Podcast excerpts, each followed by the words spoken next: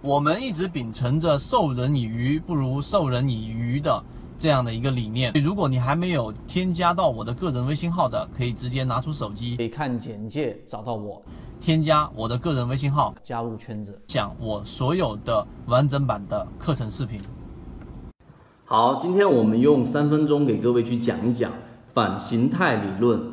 反形态理论这一个关键词，实际上。对于我们操作来说是最经常遇到的，为什么？因为我们刚进入市场，一定都是以技术分析进场。技术分析里面包括头肩顶啊、头肩底呀、W 底啊或者 W 顶啊等等等等，这些即使是在《证券分析》这本书里面，都是很严格的去给我们讲技术分析。其实技术分析我们在前面完整版的视频有讲过，它是一个非常有效的，尤其是作为我们普通散户来说非常有效的一个。一个方式，为什么？因为技术分析的根基实际上它就是人性。例如说，人性喜欢推崇去走趋势的，谁都有这一种随大流的这一种啊倾向。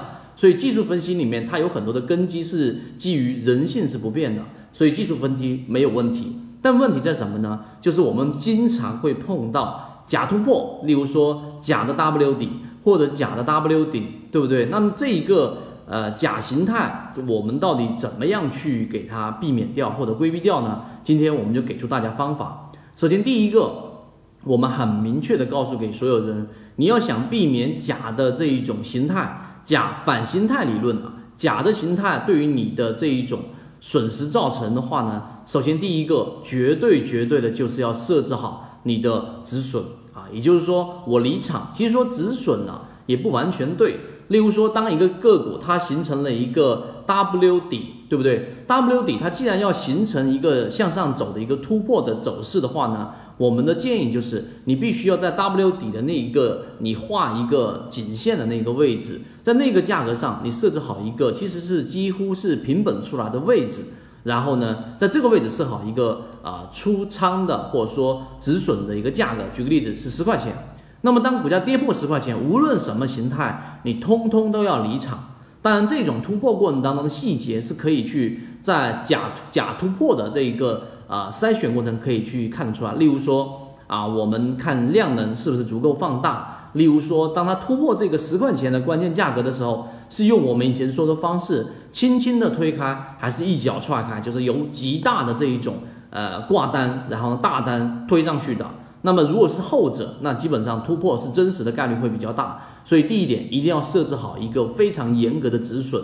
当这个止损达到了的时候，毫无疑问你不需要任何的理由，绝对是出来的，没有任何一个理由让你继续拿着。这是第一点。当然这个是比较常规的。第二个，那么怎么样让反形态理论或者说假突破、假假 W 底、假 W 顶，那我怎么样去避免这一种？呃，假的形态对我的损失呢？第二个重要的因素就是你要用资金，用资金主力资金来做一个筛选。举个例子，当主力追踪创新高，而股价没有创新高的 W 底这种形态，往往是真实的概率会非常非常高，因为资金优先于股价。当资金先进场了，股价还没有任何的动静，当主力已经创新高了，那么它才开始慢慢的形成突破，这种形成 W 底这一种。呃，底是非常硬的，这种底是非常真实的，以这种突破是可以去做一定仓位的建仓的。这个是用资金，资金角度里面包含了很多框架，时间关系我们不能完全讲完。除了主力最终创新高以外，还有主力高控盘，股价下跌，控盘度在连续性增加，这也是从资金的角度来找到这一个底背离里面的资金支持。例如说，当股价下跌过程当中，这样的个股出现了一个。我们说的一个底背离，这个底背离也可以用来做反形态的一个呃一个甄别。